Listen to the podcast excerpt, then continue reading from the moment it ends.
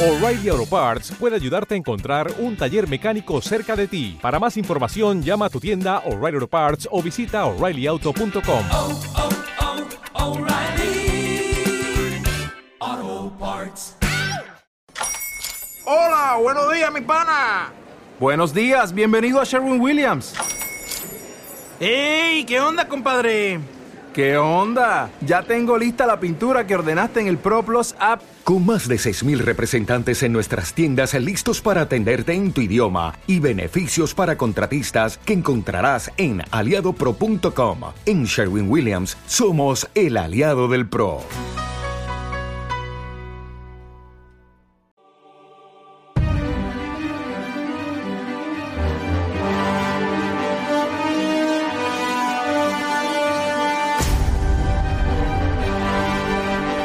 Hola y bienvenidos a Universo Marvel, el podcast de fuera de series donde hablamos de las series de Marvel. Esta es nuestra entrega número 13. Intentaremos no gafarla mientras comentamos unas pocas noticias relacionadas con el universo Marvel y analizamos hasta el tuétano el cuarto episodio de Falcon y el Soldado de Invierno, la serie de Disney Plus.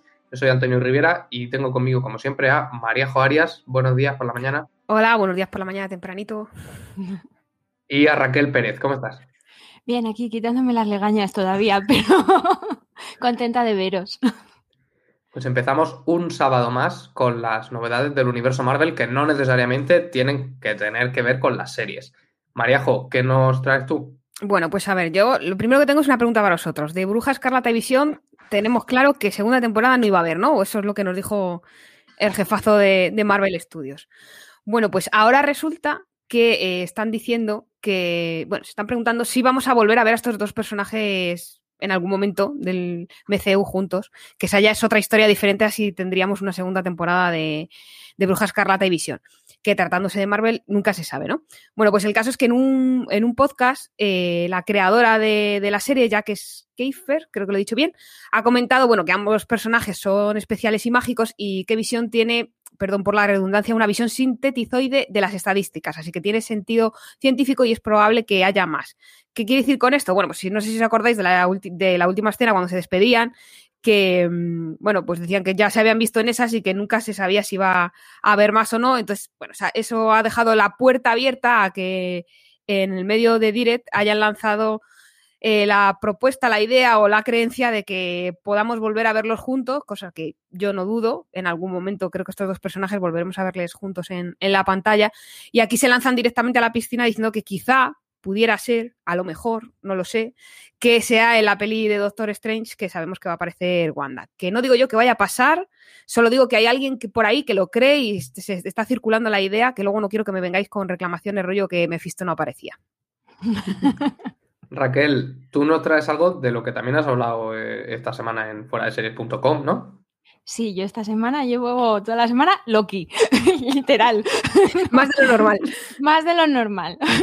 en vez de loca, Loki. Estoy. Había que hacer el juego de palabras. Esto es así.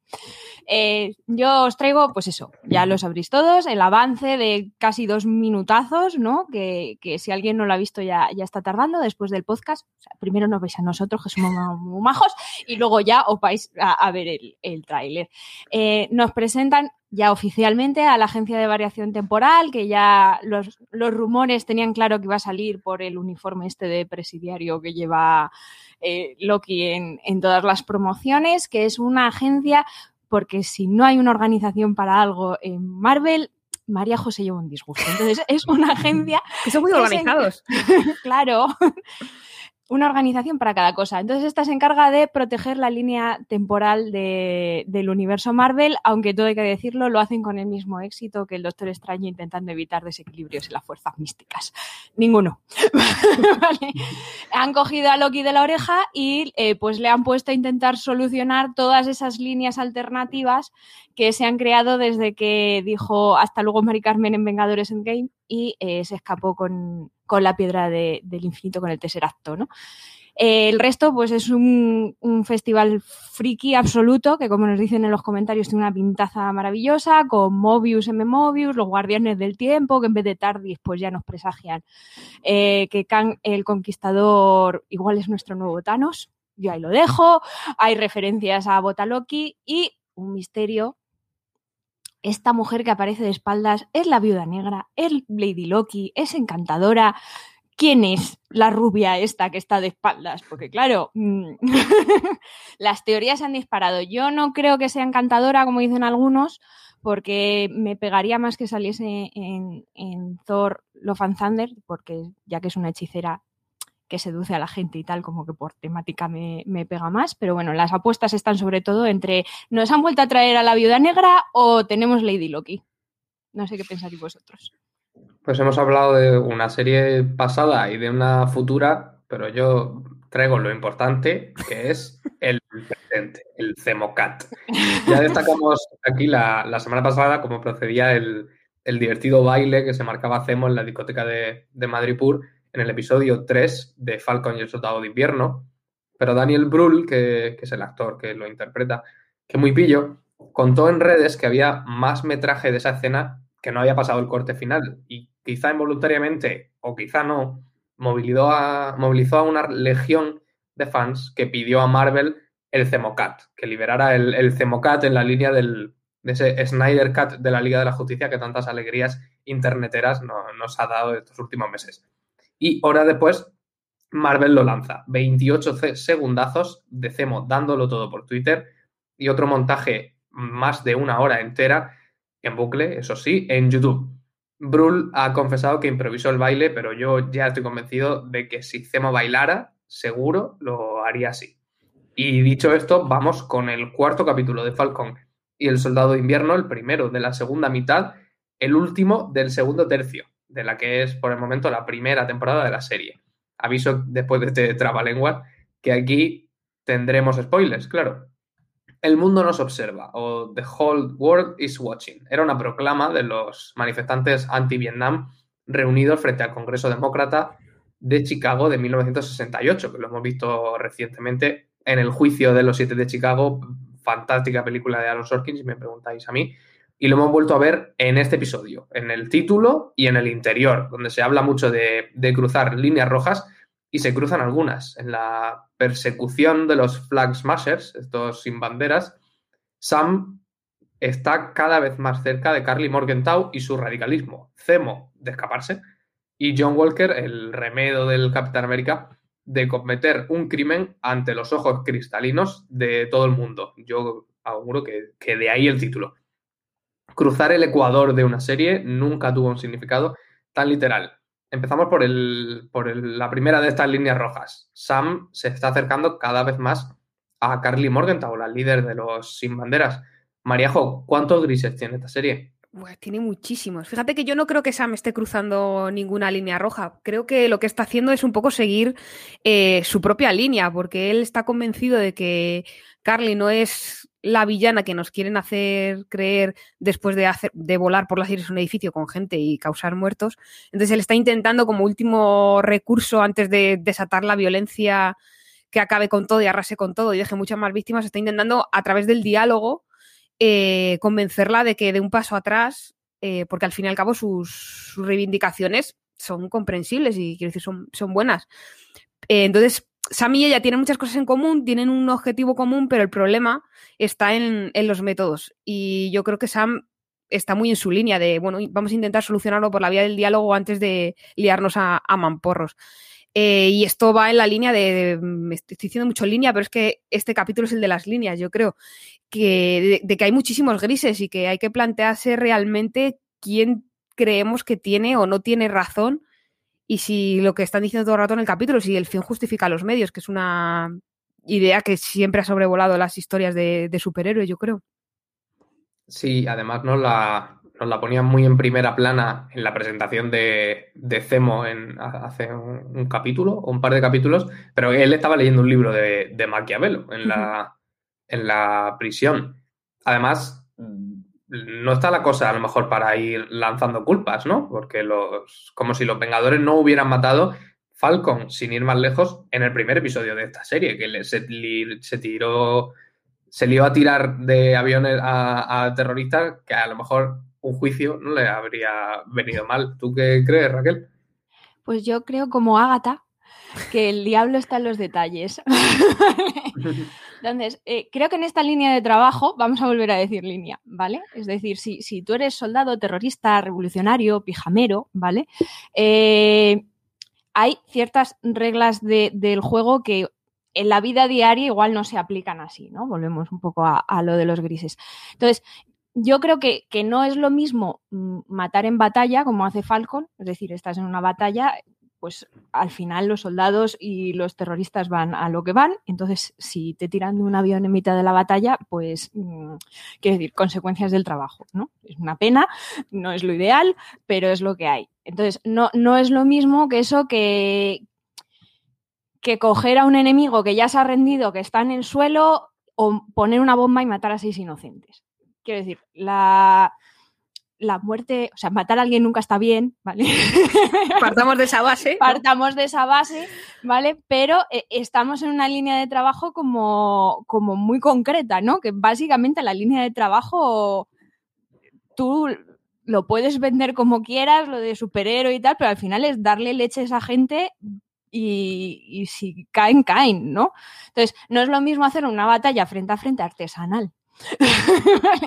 con, con reglas del juego y tal, que saltarte esas mínimas reglas que hay en la guerra, que tampoco es que haya muchas, ¿no? Y, y hacer de tu capa un, un sallo. Yo creo que aquí juegan un, poco con esa línea que es un poco difusa, ¿no? Y, y un poco mérica también, ¿no? Los héroes de un lado son los villanos del otro.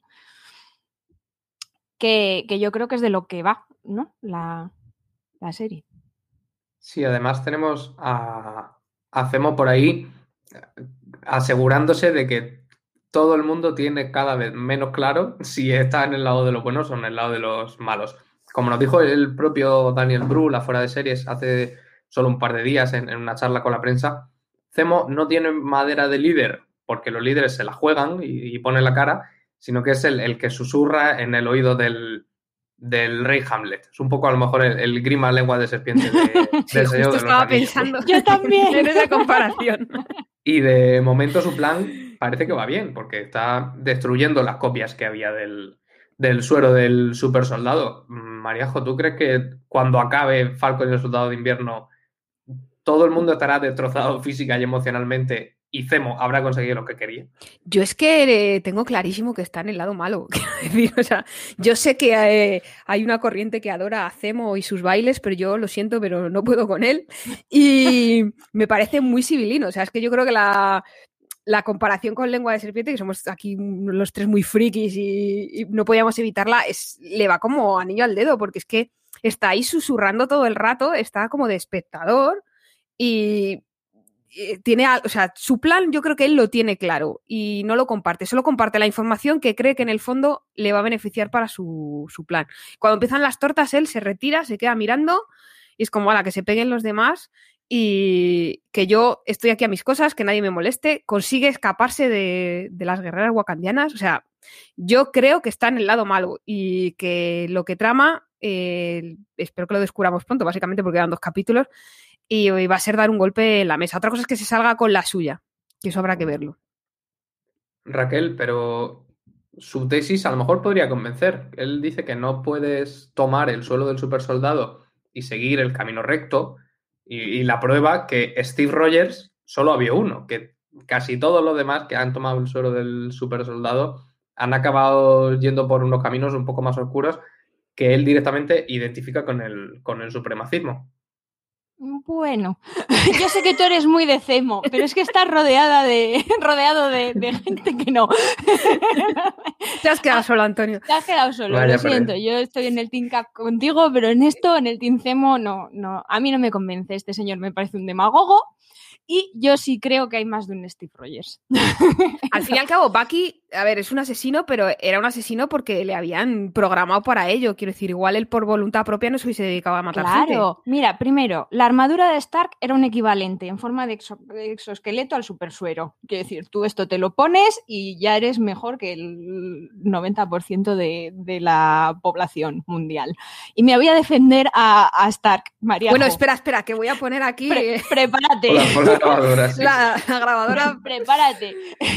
Stark, con todos sus fallos, no fue supremacista, era una, eh, era una buena persona que estaba intentando hacer el bien, se podía equivocar, yo a veces creía que se equivocaba bastante, pero quiero decir, nunca fue desde la base de yo sé lo que es mejor para el mundo y aquí me planto y punto. Estoy absolutamente convencida de que si se lo inyectaran a Sam, precisamente porque no quiere que se lo inyecten, tampoco iría por ese camino. Bucky, que decía Mariajo, y, Sayaya lo, lo viven más como una condena que sus razones tienen que como un motivo de, de orgullo, ¿vale? Yo en esto voy, estoy con estrellita, ¿vale?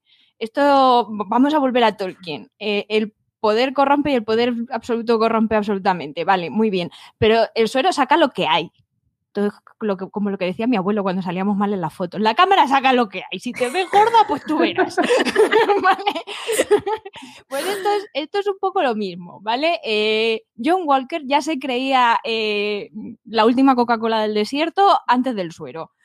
Eh, Carly ya estaba convencida de que su solución para los problemas del mundo es la única que vale antes de inyectarse el suero.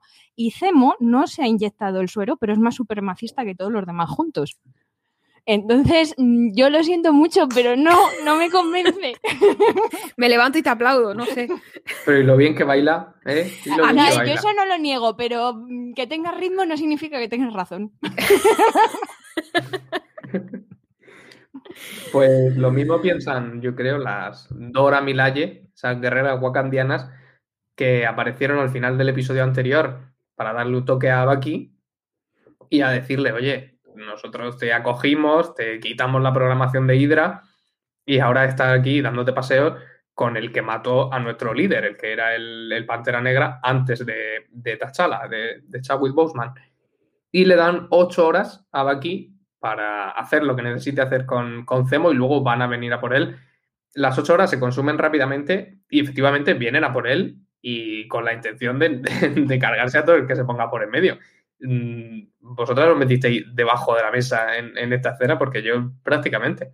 Yo, yo me cogí, yo, no, yo me cogí un whisky. Yo, yo- ahí creo, mira, ahí sí que era Cemo. Estaba ahí viéndolo pasar porque me parece su- bueno, era más que Cemo, yo creo que era Bucky ahí esperando en plan de cuando le dice Sam, Sí. bueno, tendremos que hacer algo, ¿no? Y él, "Eh, vamos a dejar un poquito, a ver si le da un poquito de cera aquí al Capitán América. Cuando y le dice, vas muy bien, John, vas muy Sí, sí, bien". es, como- es divertidísimo. es- o sea, yo creo que ahí éramos todos, todos Bucky. Y es- es- era muy divertido porque yo lo hubiese dejado un poquito más.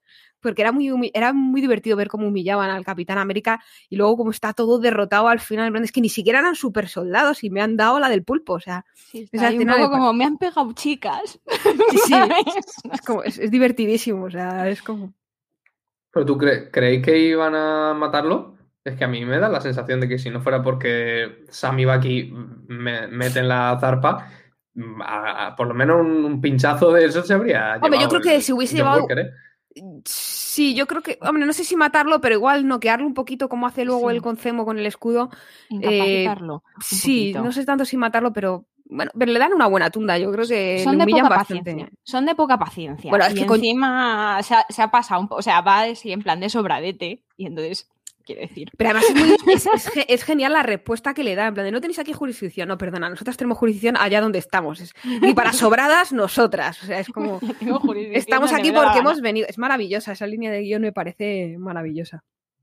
Pues sí, además de, de ir a incapacitar. A mí esto de incapacitar no me convence demasiado, porque con un escudo vale, pero con, con una lanza puntiaguda que si te toca la carne te atraviesa, a lo mejor el concepto de incapacitar también está en una, Depende con el lado de la lanza que en te den. gris. Y en qué parte de la lanza, de qué parte del cuerpo te den. Esto, esto es como Morgan en Fear the Walking Dead, ¿sabes? El lado puntiagudo para los zombies y el lado sin punta para los humanos. Pues.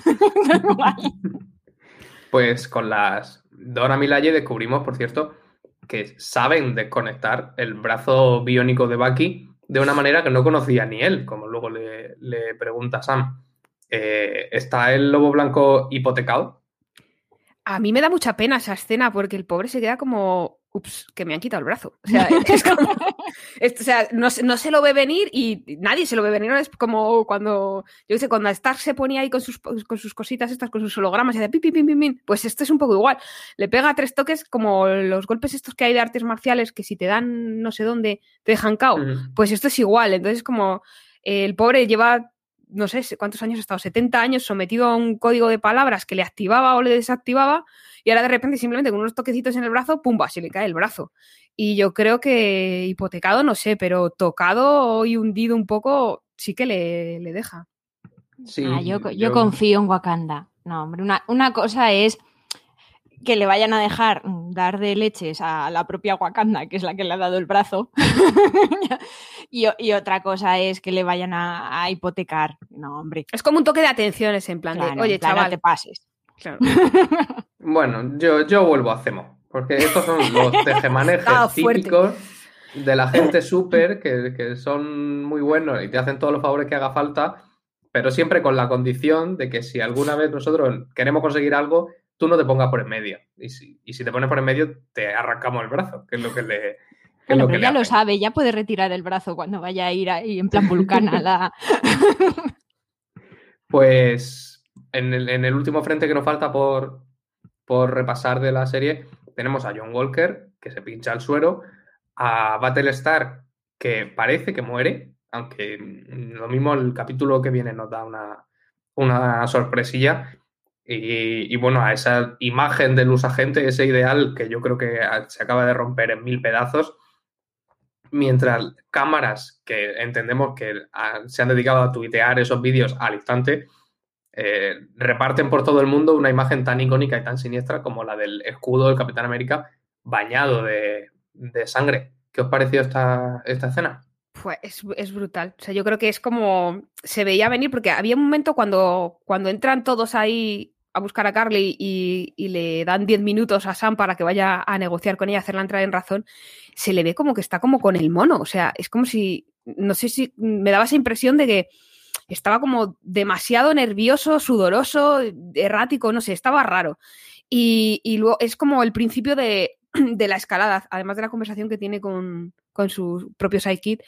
Y yo creo que al final esa escena eh, en la que vemos pero no terminamos de ver los, los golpes para después ver el escudo ensangrentado que se quede ahí, yo creo que es el, el clásico del poder de una imagen. O sea, creo que esa imagen lo representa todo, lo, todo lo malo que es John Walker y todo lo que. Yo, yo fíjate que pensaba que este tipo no era de fiar y, y que acabaría mal la cosa, no había llegado hasta ese punto de, de ver, o sea, no me podía imaginar esa imagen, porque es que se ha cargado todo el símbolo, o sea, todo lo que simboliza ese escudo, verlo ensangrentado y usarlo como si fuese, un, yo qué sé, un hacha de, de, de, guerra de los vikingos, creo que es muy, muy potente y que marca muy bien lo que es la deriva del, del personaje.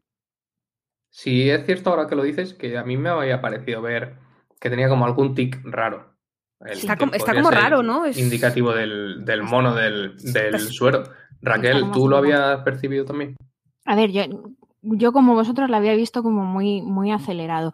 Yo, yo creo que la clave está en, en la primera peli de, del Capitán América, cuando el doctor Eriksen decide a quién le va a dar su suero y habla con Steve, le dice, lo que tienes que seguir siendo es una buena persona, no un buen soldado. Uh -huh. eh, yo, yo, no, yo no niego que John Walker sea un buen soldado, probablemente sea un soldado de la leche, porque pues eso, obedece órdenes muy bien. Es verdad que él por su compañero sí que se, o sea, sí que tiene esa hermandad de, no, yo a mi, herma, o sea, a mi hermano en armas le cubro, ¿no? Y, y, esa lealtad, pues eso, de, de los militares, ¿no? De, de, del ejército, pero no, no tiene eso que tenía Steve, y yo es, que soy muy de Steve, tú eres muy de Cemo, yo soy muy de Steve. Entonces, cuando Steve llega y le dice, mira, tienes una mesa llena de armas, elige la que te guste. Le acaban de enchufar un suero de la leche, ha crecido mogollón, le han salido unos bíceps que nadie sabía muy bien dónde estaban,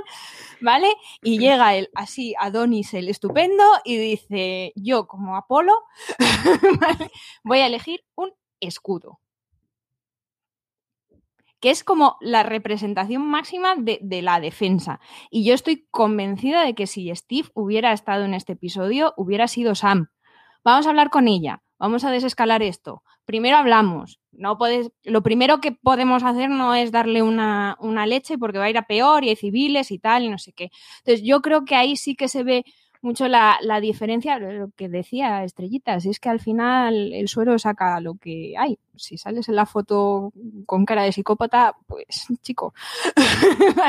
Entonces, eh, yo creo que, que, que esa explosión de violencia al final es, es una cosa que lleva guardada un señor que te dice que viene de Afganistán, que a saber lo que ha tenido que hacer en Afganistán y se ha enchufado un suero que le potencia todo eso. Pues es que se estaba viendo venir. Es, otro- es- es otra víctima del estrés postraumático que hablábamos al Claro. principio. Además lo dice, ¿no? Cuando le dice Sam, bueno, yo he trabajado con, veteranos, con soldados, tal. Y dice, sí, precisamente porque sé lo que es eso, sé que no va a funcionar. Es decir, como conmigo no ha funcionado y no he conseguido recuperar la cordura, con el resto tampoco. Y Bucky lo dice también, en plan de, está loco. O sea, ahora te das cuenta. Dice, bueno, es que yo estoy loco también y se reconocer a un loco, ¿no? O sea, creo que ahonda un poco en esa, en esa idea del estrés postraumático que en su caso es no sé si es más brutal que en el resto, porque yo creo que peor que lo ha pasado Bucky, no lo ha pasado nadie en esta serie, pero sí que es verdad que no tiene las herramientas ni,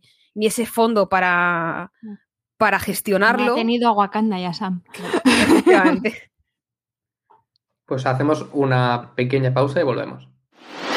If you only have a 401k, you're not getting the most for retirement. Wait, what? Add a Robinhood IRA on top, then they'll boost it by 3%. You can do that? and if you transfer in any retirement account, you get 3% on top of that. Is there a limit to the match? No limit. Robinhood Gold gets you the biggest contribution match of any IRA on the market. Sign up for Robinhood Gold at Robinhood.com slash boost by April 30th. Subscription fees apply. Investing involves risk. 3% match requires gold for one year from first match. Must keep IRA for five years. Match on transfers subject to additional terms and conditions. Robinhood Financial LLC member SIPC.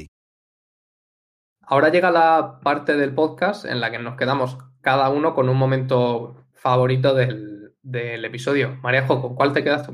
Pues mira, yo me voy a quedar con la escena que hemos comentado antes de Sam y Carly hablando porque creo que representa muy bien, ya lo decía antes, el idealismo o la ideología, como se quiera decir, de ambos, de ambos personajes y lo que, lo que les mueve, que en el fondo no es otra cosa que hacer el bien, lo que pasa es que, claro, difieren en los métodos y ahí está el punto de desencuentro entre ambos. Pero creo que hay como muy buen rollo en esa escena. Está ahí Carly sentada en, una mesa con las piernas colgando cual, niña y el otro está ahí intentando hacerla entrar en razón con un discurso muy pausado, muy tranquilo, muy de, de ponerse en su lugar, de empatía, hay mucha comprensión.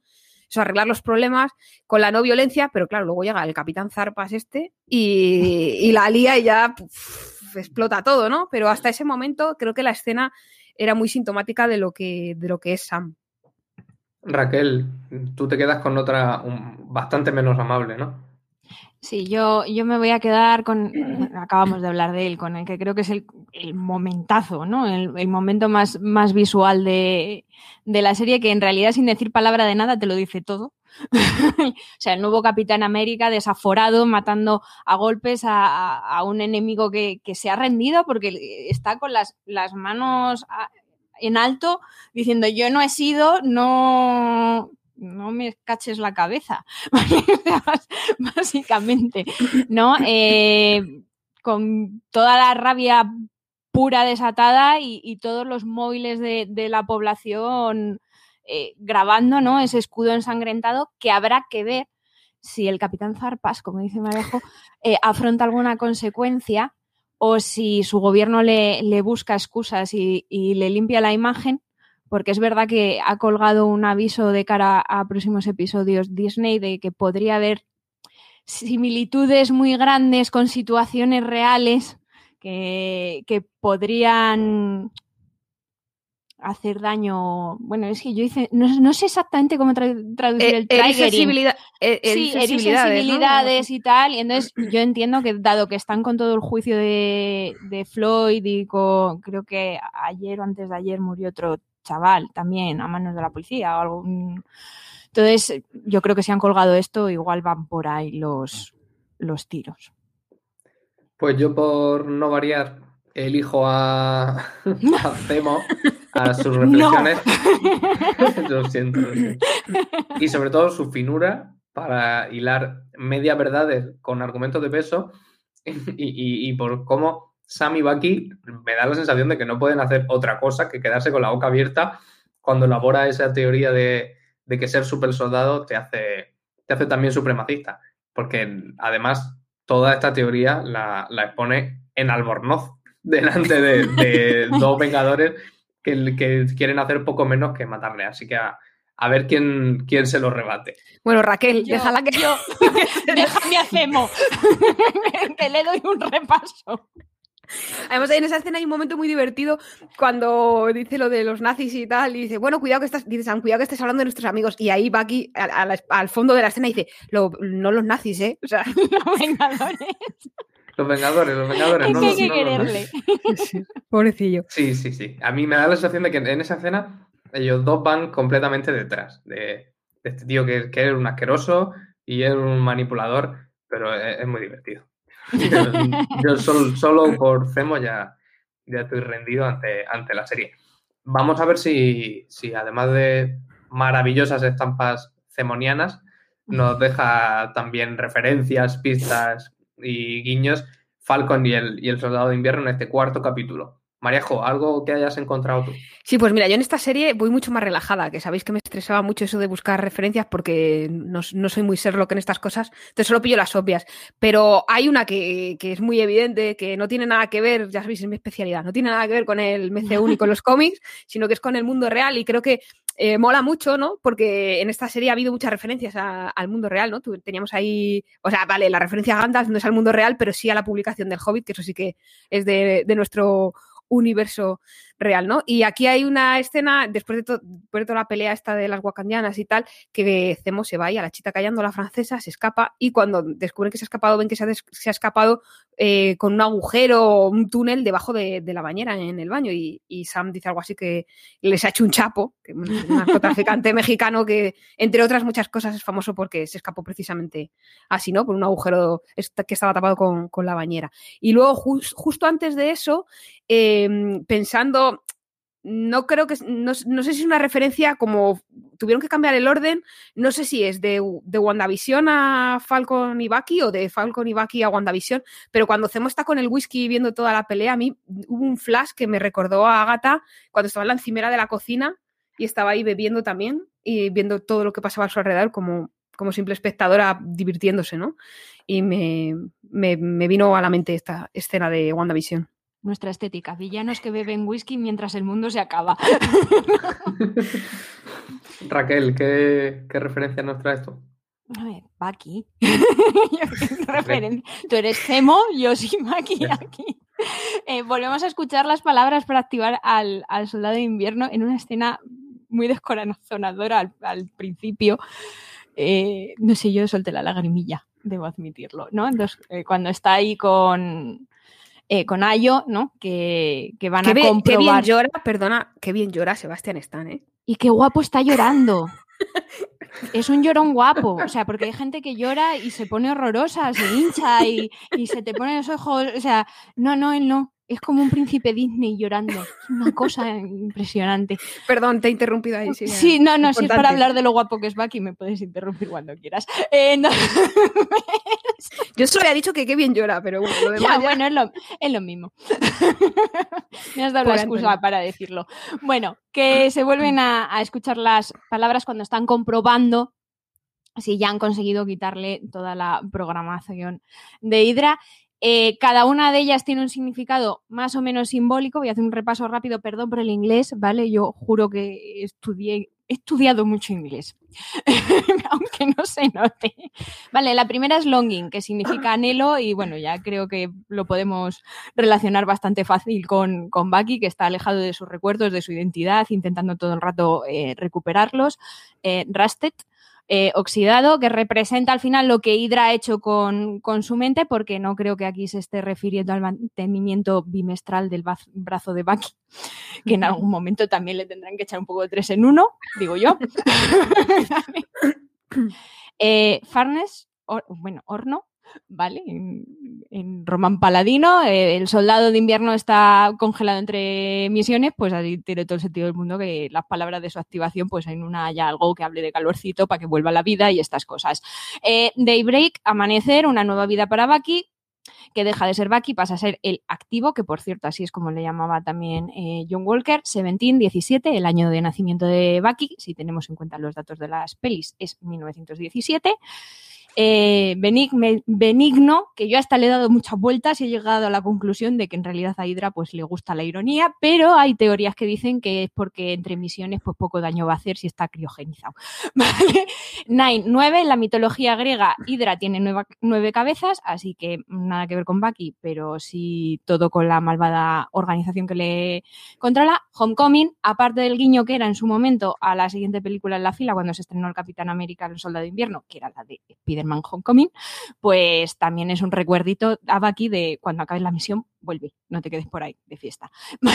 One, uno, el primer sujeto con el que hicieron pruebas, eh, poco para teorizar con esto, y Freight Car, que es vagón de carga, que es desde donde cae al vacío cuando supuestamente muere y traumatiza al Capitán América. Y hasta aquí nuestra lección de inglés patrocinada por Hydra y el Soldado de Invierno. Gracias por venir a mi TED Talk. Os recomendamos que no las leáis todas juntas por si acaso. Pues, imagínate. no os vayáis a llevar una, una sorpresa. Yo, antes de ir con mi, con mi referencia, mm, voy a recuperar mi, mi momento de Cemo y hacerme un mariajo y decir que puede ser una referencia al pisazo de Vilanel en Barcelona en la última temporada de Eve, que era una casa que me recordaba un montón. Y ahora- villano di- paga di- bien. Voy a hacer un mariajo como concepto, me encanta. O sea, Sí, sí. Es que en, en los comentarios aquí, Raporgue nos dice que, es, que era un, un casoplón que lo flipas. Claro que así cualquiera convence a, a dos Vengadores de que en realidad lo que son es supremacistas. Yo con, yo con esa casa también convenzo a, a quien haga falta. Y ahora ya quiero recuperar la forma en la que John Walker, el nuevo capitán, mata al, al Flag Smasher, que no, es, que no es ni de lejos nueva. Que de hecho hay un, antecedente que sirve un poco de excepción a eso de que Steve Rogers usaba el escudo como eso, como, como escudo, porque también lo ha utilizado como hacha. Y en un momento no, no menos siniestro, pero sí mucho más sentimental, que era la, la ruptura de amistad y, y de huesos entre Steve Rogers y Tony Stark en Civil War. En el cómic de Civil War, que creo que podemos ver una, una imagen de las, de las viñetas, bastante aislado para que si no lo habéis leído no os haga spoiler ni de lo que viene detrás ni de lo, ni de lo que viene después. Pues en el cómic de Civil War, eh, como veis, el, el Capi le atiza a Iron Man con el escudo en el, en el casco hasta que se le ve la carne. Y en la peli hizo lo mismo, pero clavándoselo en el corazón de la armadura, o sea, desactivándola, para luego huir con, con Bucky. Mismo sitio y absolutamente distinto lugar. luego que porque Hacemos otra pausa Traidor. volvemos. Después de estos insultos velados que a lo mejor no, no habéis escuchado, Pero no eran a ti, ¿eh? igual. No, yo era igual al capitán. vamos ya con, con las teorías que tenemos para el, para el próximo episodio de Falcon y el Soldado de Invierno, que se dice pronto, pero ya va a ser el penúltimo, el quinto de seis. Lo primero sobre lo que tenemos que teorizar, ¿a dónde ha ido Zemo? Eh, pff, yo que sé, otro, hecho otro pisazo franco que tenga por ahí, porque, o sea, al menos iba vestido, no iba en Albornoz, ¿no? Creo recordar. Eh, imagínate, con un vaso de whisky por allí, por la ciudad. No tengo ni idea. Yo creo que ha ido a liar la parda, o sea, a la siguiente fase de, de su plan. Raquel, ¿tú dónde crees que está aquí el amigo? Yo el día que entienda la, la mente decimos, es que hacemos más listo que yo, entonces yo lo tengo asumido en ese sentido. Yo, yo, yo soy más simple en la vida, más sencilla. Entonces, no lo sé, supongo que se ha ido a hacer el mal, eh, pues eso, también en algún piso franco que, que tenga por ahí, o como dice Juanma, mira, me gusta esta teoría, se ha ido a una rave. Puede ser. Ahí le dejo, bailando, venga, cimo de rave. Compro teoría. yo voy a decir que el, que el hecho de que ahora lo tengamos por ahí correteando solo, a lo mejor sirve para, para explotar un poco más eso que, que no habíamos visto en las películas y que sí que nos están mostrando ahora, esa faceta de noble que tiene y que como tal pues tendrá propiedades en todas partes. O sea que creo que aunque queden dos capítulos, todavía estamos a tiempo de ver una, un chalet con piscina de, del varón Zemo. Por otro lado, otra, otra chica que no, no se ha ido, pero sí que está un poco por ahí jugando por libre. Ella dice que tiene muchos problemas, pero podemos creérnoslo o no creérnoslo. Se trata de Sharon Carter. ¿Vosotras os, os fiáis de ella? Porque yo he leído por ahí que, que no todo el mundo se fía. Yo me fío, pero a medias. Quiero decir, creo que está involucrada en algo y tiene algo oscuro por ahí que todavía no sabemos y que yo supongo que se desvelará en el siguiente capítulo, pero no creo que vaya a llegar al punto de traicionar a Sam y a Bucky y que si se da la ci- situación se pondrá de su lado o por lo menos les ayudará. Eso es lo que yo quiero pensar. Luego igual me deja con el culo al aire, hablando mal y pronto, pero, pero yo me fío eso a medias. Quiero decir que tiene algo oscuro, pero que a la hora de la verdad no va a traicionar a, a estos dos. Pues Raquel publicó hace muy poco en fuera de series.com un artículo señalando a, a más de un sospechoso de estar detrás del alias de el Power Broker, que solo se menciona una vez en, en este episodio, pero que, que todo el mundo tiembla al oír su nombre. Raquel, ¿podría ser Sharon el, el Power Broker? Podría, podría. Yo, a ver, yo, quiero que tenga razón Mariajo, porque, a ver, es- está claro que, que Sharon nos oculta cosas y que no se ha quedado tan desamparada como, como da a entender la primera vez que, que aparece, ¿no? O que no está tan sola en el mundo.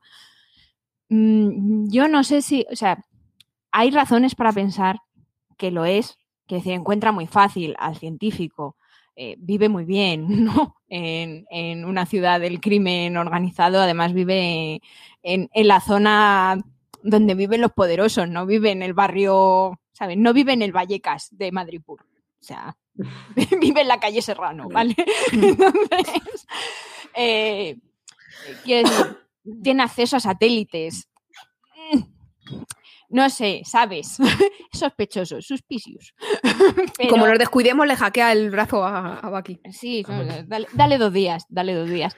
Pero sí que es verdad que no, que no es la, la única. O sea, desde, desde Hydra hasta otros que, oye, si queréis os leéis el artículo. que me ha quedado muy bien y muy gracioso. Pero, pero hombre, tampoco hay que descartar que traigan al Power Broker de los cómics, que también creo que les encaja bastante en, la narrativa, porque al final, como en Scooby-Doo, el malo es un empresario, ¿no? Fíjate, yo creo que más que para traer otro personaje nuevo, a lo mejor sería una buena oportunidad para que fuera Sharon el Power Broker y seguir en la línea de esta serie de, mm, bueno, además del estrés por traumático y tal, los daños colaterales, la, la gente que los Vengadores deja atrás después de sus gestas y que luego le da un poco igual. Y aquí nadie se ha acordado de llamar a Sharon para preguntarle que qué tal estaba. Y, y creo que eso puede ser el origen de un resentimiento que a lo mejor la lleve a, a decir, bueno, pues yo me, me- me he convertido en villana porque no tenía otra forma de, de ganarme la vida o de, de sobrevivir aquí en, en Madripur, donde el, el que menos es, es un villano. Por otra parte, nos queda deliberar si sobrevivirá el nuevo Capitán América a esa crisis de identidad que tiene el, pobre, que tremendo complejo lo, atormenta, y sobre todo a la crisis de imagen que se acaba de generar él mismo, que si tiene unos asesores de, relaciones públicas estarán ahora mismo tirándose de los pelos después de ver cómo se viralizan esos, esos vídeos de él asesinando a un sin banderas en medio de la calle. ¿Vosotras cómo creéis que acabará John Walker? Mal. O sea, no puede, no puede acabar de otra manera. O sea, que le quieran lavar la imagen y tal, no, no lo dudo, pero uf, yo creo que es que esa imagen es tan potente y hablada por sí sola. O sea, no so- y está todo grabado o sea, desde la época de Twitter, de redes sociales. Yo creo que esto ni, ni siquiera el gobierno de Estados Unidos es capaz de, de arreglar este desaguisado que ha provocado él mismo porque está, de, está fatal de lo suyo, vamos. Yo creo que el, el- este primer desaguisado sí se lo van a, a arreglar porque al final el otro es un terrorista. Entonces ya tienen el, el 90% de, de la narrativa hecha, ¿no? Eh, Sobre todo en Estados Unidos, que, que desde el 11S con, con ese tema se han quedado así como muy, muy tensos, ¿no? Vamos a decirlo Mm. suavemente. Hombre, el futuro a largo plazo de John Walker, desde luego, no, no pinta luminoso. Ya no, no, no por la crisis de imagen, que, que eso, si le ponen un buen departamento de relaciones públicas, lo, lo más probable que sean los del departamento de relaciones públicas lo que los que acaben en el psicólogo y él tan ricamente. Pero mm, sí por la crisis de identidad que, que- que comentaba Antonio. Es que es, un señor que le soltaron sin, sin ningún tipo de ventaja a luchar con gente que las tenía físicamente todas, ¿no? Y que le- a él le habían pensado como un recurso propagandístico, que lo comentamos en el, en el primer episodio, pero a la vez le estaban mandando a misiones para las que no tenía las herramientas. Y luego encima van las de Wakanda y sin tener superpoderes le dan una paliza absoluta, completa, pierde a su compañero, o sea, a mí no me cae bien John Walker, ¿vale? Pero eh, entiendo que, que también se le haya ido un poco la, la cabeza vin- viniendo también, pues eso, de las operaciones de Black Ops, de, de no haber tenido un, un apoyo como el que ha tenido Bucky después, ¿no? Y, y entonces, yo creo que va- John Walker va a ser la nueva Sharon Carter, en, en el sentido de me han dejado, me han dejado tirado porque en el momento en que ya no les sea útil o si no solucionan la crisis de imagen, el gobierno de los Estados Unidos mm, va a hacer un Isaías y le va a enterrar en lo más profundo de lo más profundo de América para que no se le vea mucho y le va a dejar ahí a ver si se muere del asco. Eh, y, yo creo que eso sí que puede generar ciertos problemillas a largo plazo en el universo Marvel. No sé, no sé muy bien qué piensan hacer con él, porque no creo que lo maten. A los Vengadores no los van a llamar, entonces, ¿no? No, no Yo- creo. Yo creo que, que lo mismo no, no está haciendo mucho. Igual si hacen un escuadrón suicida a la Marvel, ¿sabes? lo puedan meter ahí. Todavía estamos a tiempo de que se haga villano del todo y meterlo en los Thunderbolts o, o algo así, que también, También, sería también. Un, un giro importante. Con esto estamos llegando al final del, del episodio y vamos a ver ahora qué nos han dejado los oyentes en el buzón durante esta semana. L. Nimeria nos decía en en Evox, eh, estoy viendo de nuevo algunas de las pelis del universo cinematográfico de Marvel porque no recordaba a Sharon, así como dato. Yo creo que, que nos pasaba a más de uno. Total, que guiño a Capitán América Civil War en el momento del coche en el que Sam le dice a Bucky que si no va a echar el, el asiento hacia adelante, cuando aquella vez en, en- en la película de 2016 se lo decía Bucky a Sam, esta vez ha sido al, al revés. Nos dice eso y nos aporta una alabanza, dice, porque me hacéis más ameno el visionado de la serie, que no daba un duro y me está gustando bastante. Pues nos, nos alegramos de, Disney, De ojo al dato, ¿eh? Los contratos de relaciones públicas.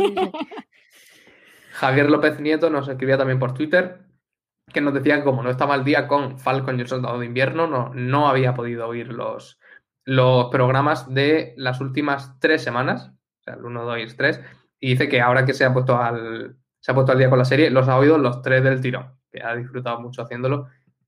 Vaya paliza, te ha dado. Te digo, él sí que es un superhéroe. También hay que decirlo.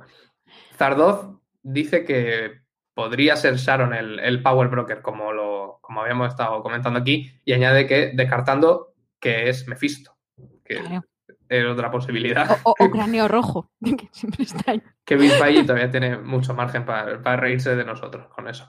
Y por último, U2ICT nos, nos decía aquí en los comentarios en, en directo, que me lo he guardado para el final, que para ir preparándose para Loki, que va a ser la siguiente serie del, de Marvel en Disney Plus, qué cómics habría que repasar y que si con las pelis de Thor vale. Yo, en vez de lanzaros esta pregunta, os digo que, que tenemos que ir pensando qué vamos a hacer para los podcasts de esas semanas en las que no haya serie, porque sabéis que nos va, nos va a quedar ahí un huequecito entre Falcon y, y la siguiente, así que, lo vayáis pensando vosotras. y Civil que War, nos- queremos un Civil War.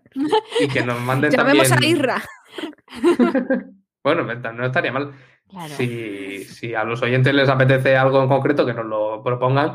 Y si no, pues que voten a ese Civil War encarnizado de dos, dos partidarios de Tony contra dos partidarios de Capitán América hasta que decidamos quién era realmente el bueno y quién el malo. Aunque yo creo que me estoy haciendo un poco más de equipo cebo y todavía salen Muy tres mal, equipos de, Antonio, muy mal. de Pero luego hacemos otro equi- equipo Sam hacemos, sí.